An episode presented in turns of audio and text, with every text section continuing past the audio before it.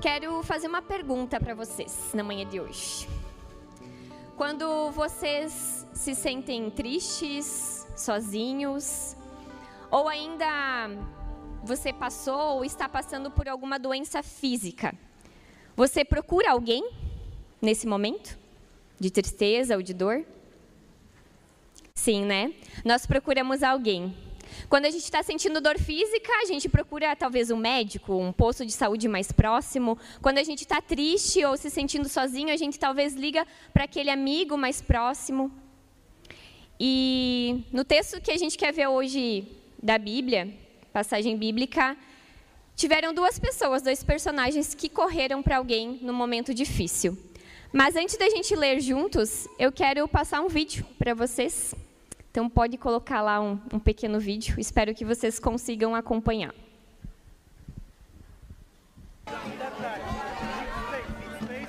Simon's house.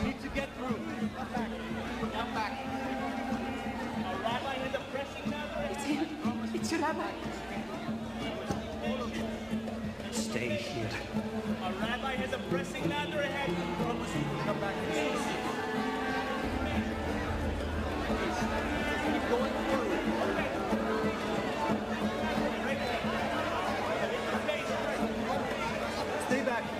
Everyone.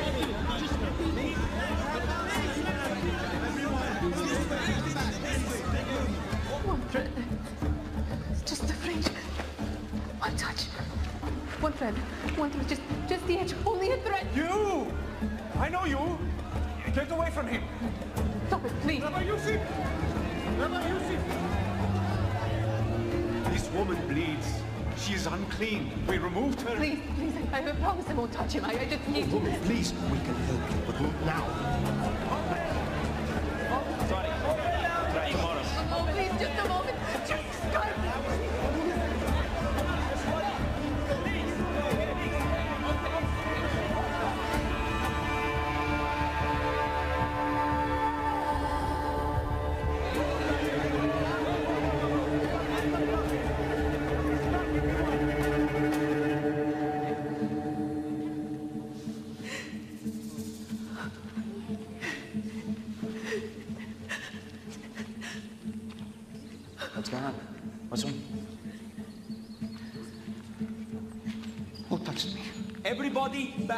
Back. I asked the question. Who touched me?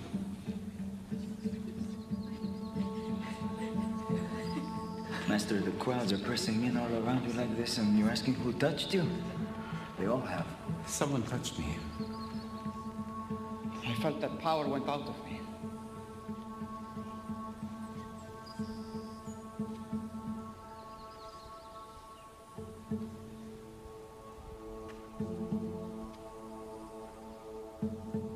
Touched me, come forward. Teacher. It was me. Just the fringe of your garment, only the edge, I promise. You are not unclean. Why my garment? I'm sorry. I, I know I should have asked. But if, if you touched me, it would make you ritually unclean according to the law. I, I was sick. I was sick for 12 years. I bled and, and, and no one could stop it. But, but I believed if I could just touch a piece of your garment. I was right. I was right. Thank you.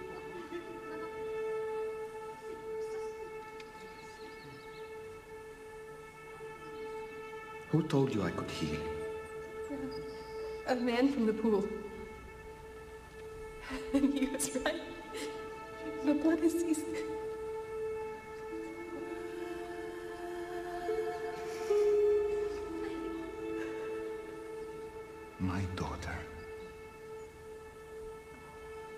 One's daughter anymore.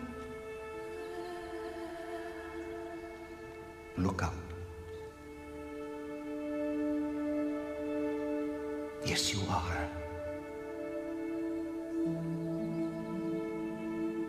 Daughter. It wasn't my piece of clothing that healed you. But it was instant. I felt it right away. I know, but it wasn't this. Was your faith.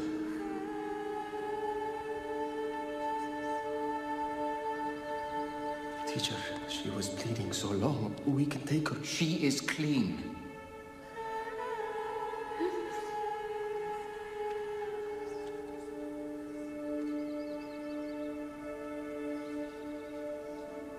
You have blessed me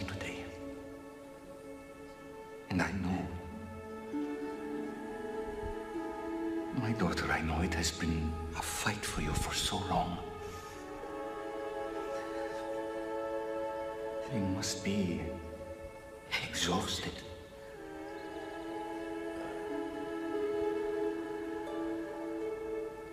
Go now in peace. Your faith has made you well. I wish I could stay here longer. But I have business to attend to. Someone else has faith like yours.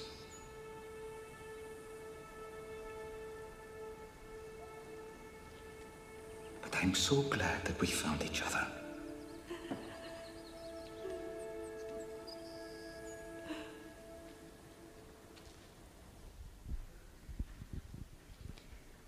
Se você quiser acompanhar o texto, é o texto de Mateus, Evangelho de Mateus, capítulo 9, versículos 18 a 26, que diz assim: Falava ele ainda quando um dos dirigentes da sinagoga chegou, ajoelhou-se diante dele e disse: Minha filha acaba de morrer.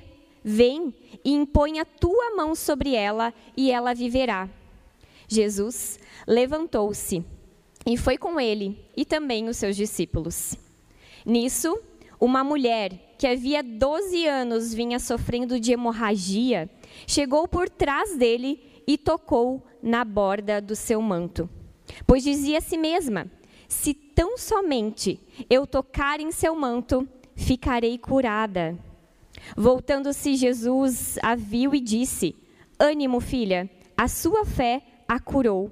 E desde aquele instante, a mulher ficou curada. Quando ele chegou à casa do dirigente da sinagoga e viu os flautistas e a multidão agitada, disse: Saiam, a menina não está morta, mas dorme. Todos começaram a rir dele. Depois que a multidão se afastou, ele entrou, tomou a menina pela mão e ela se levantou. A notícia deste acontecimento espalhou-se por toda aquela região. Essa cena que a gente viu foi uma cena do The Chosen. Não sei se vocês já ouviram falar, The Chosen, Os Escolhidos. É uma série que ela tem já três temporadas e ela narra desses escolhidos, né, a caminhada de Jesus com os seus discípulos. E aqui nessa cena a gente pode ver é deste texto aqui de Mateus, que o mesmo texto também se encontra em Marcos e Lucas, e fala dessa mulher com o fluxo de sangue. Mas aqui duas pessoas, né? Eu falei no início que duas pessoas procuraram e procuraram Jesus. Quem que foram essas duas pessoas aqui segundo o texto de Mateus? Então foi o dirigente da sinagoga, que aqui em Mateus não fala, mas em Marcos e Lucas vai falar que é Jairo. Jairo então, ele se vê numa situação terrível ali. Pois quem tem filho vai saber, ou pelo menos não quer nem imaginar, na verdade, perder esse filho. E aqui Jairo, um dirigente da sinagoga, né? Sinagoga não um templo lá, ele era o dirigente, era alguém importante ali naquela época. Ele vai e se humilha perante Jesus. Mateus vai falar que ele se ajoelha diante de Jesus e ele está ali com uma dor muito forte porque a filha dele acaba de morrer. Também nos outros textos do Marcos e, e, Lucas vai trazer que a menina tinha 12 anos. Então imagina você, um pai com uma filha adolescente que acabou de morrer. Ele quer procurar alguém que o ajude. Mesmo na morte ali, ele sabe que alguém tem poder para trazer vida. E ele corre até Jesus. E se ajoelhando ali, se humilhando, pede para que o mestre então vá até sua casa. Jesus então vai, como diz aqui a passagem de Mateus, se levanta e vai com seus discípulos junto com Jairo para a casa dele. Mas no meio disso, né, acontece um outro milagre ali, que é então a cena que a gente viu, que é a mulher do fluxo de sangue. A Bíblia fala que ela estava há 12 anos com hemorragia. É, as mulheres vão entender que toda, todo mês né, a gente tem o período menstrual ali, o nosso ciclo, Imagina você, mulher, você ficar com esse ciclo contínuo e por 12 anos. Essa mulher estava com, por 12 anos sangrando.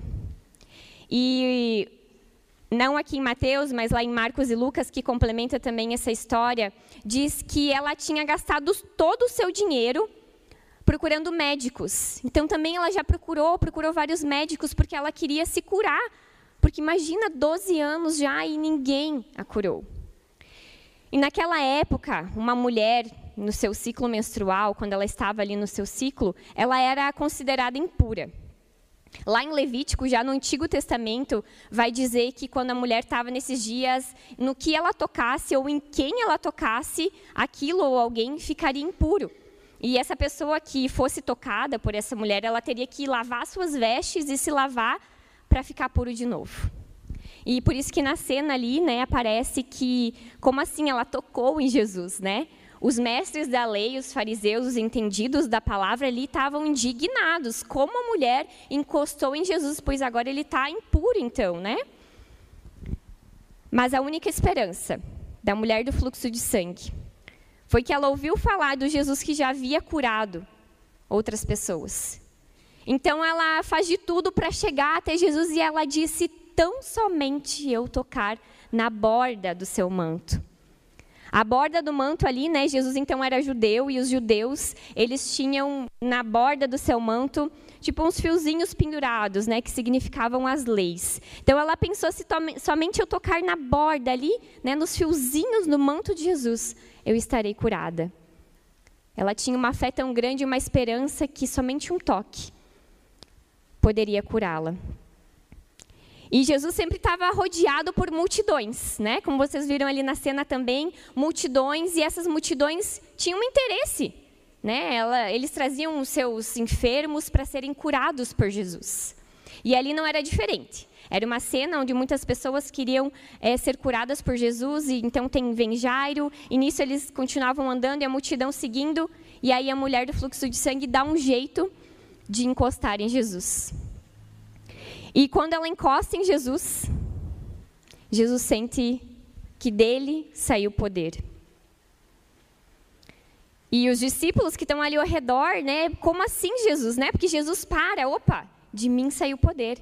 Só que os discípulos, como mestre, tem muita gente, como que o Senhor sabe que alguém te tocou e saiu poder?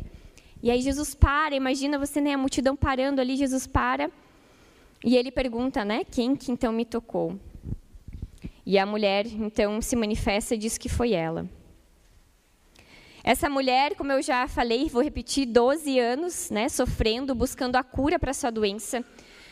Por vezes, com certeza, ela já quis, né, a Bíblia não diz, mas com certeza por 12 anos já quis tirar a sua vida e depois de procurar tantos é, médicos, enfim, ela se vê ali aos pés de Jesus.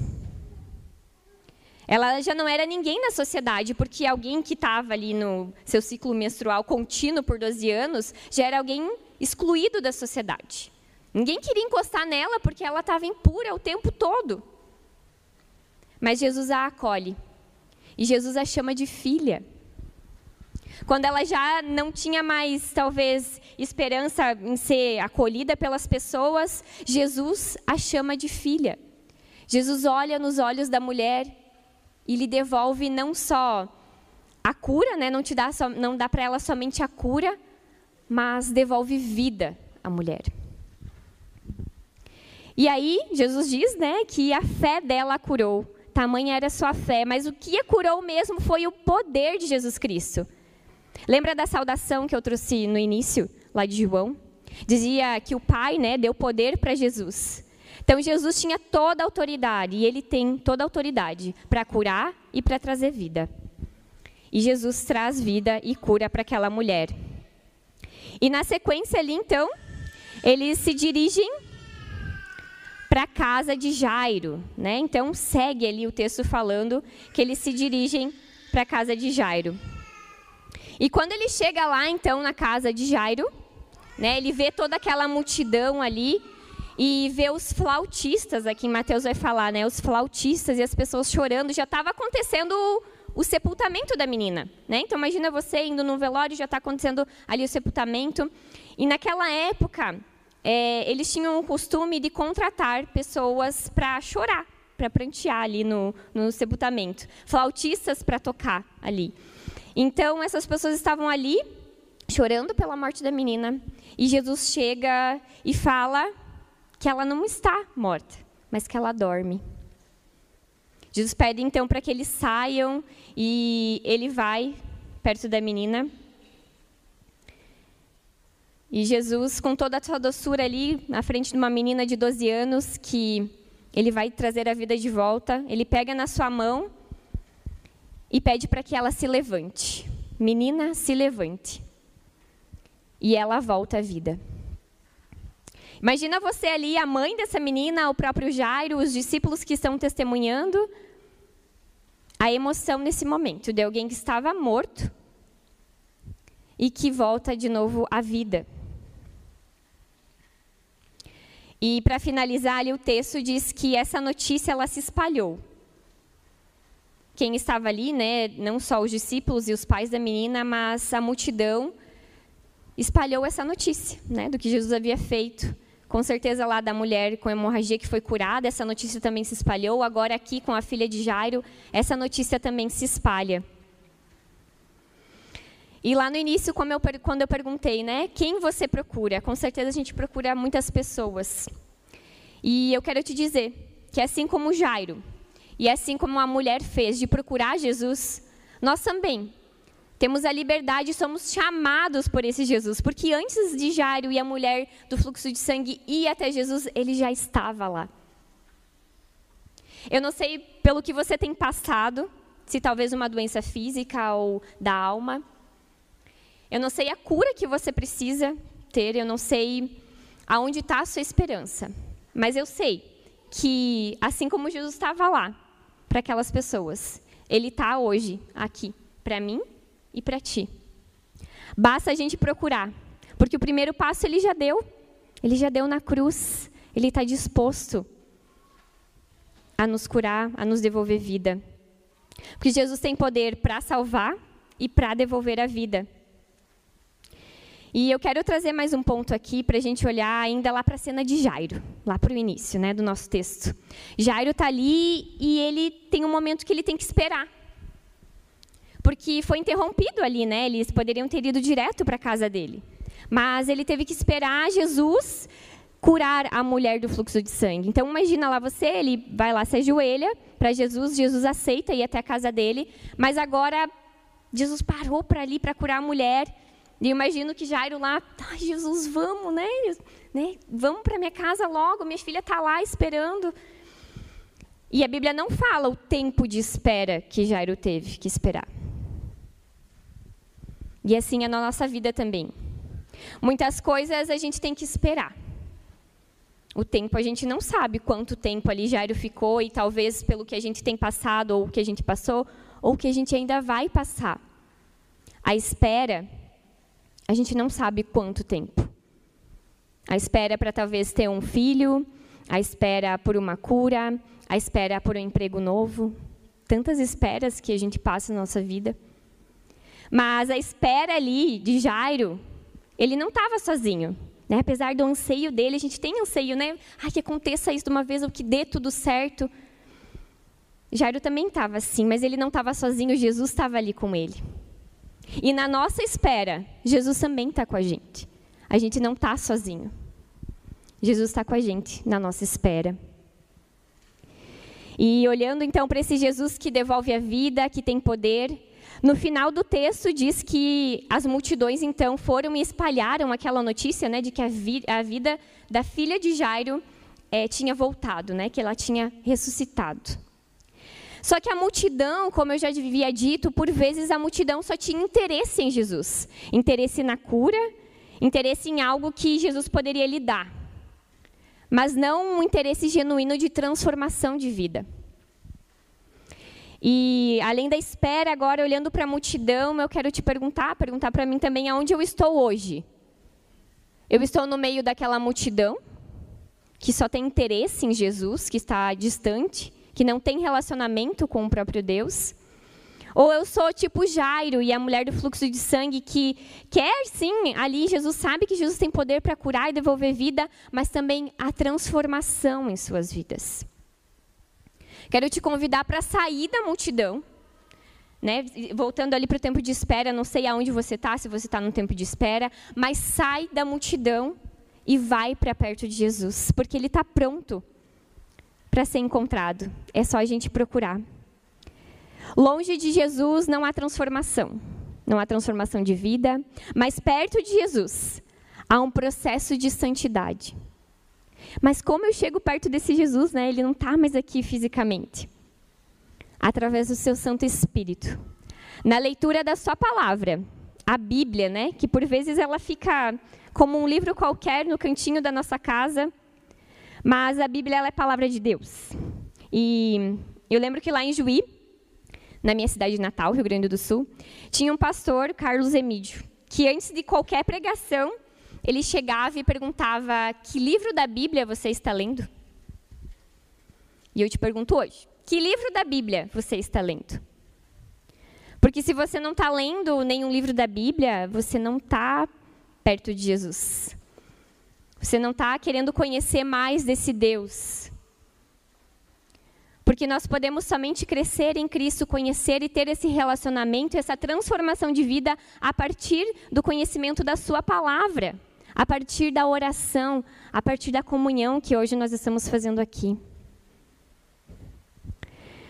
Então, que o Senhor nos abençoe nesse processo de espera, talvez, é, nesse processo de talvez ter que sair da multidão e conhecer mais esse Jesus. Que Ele nos abençoe e nos dê o seu Santo Espírito.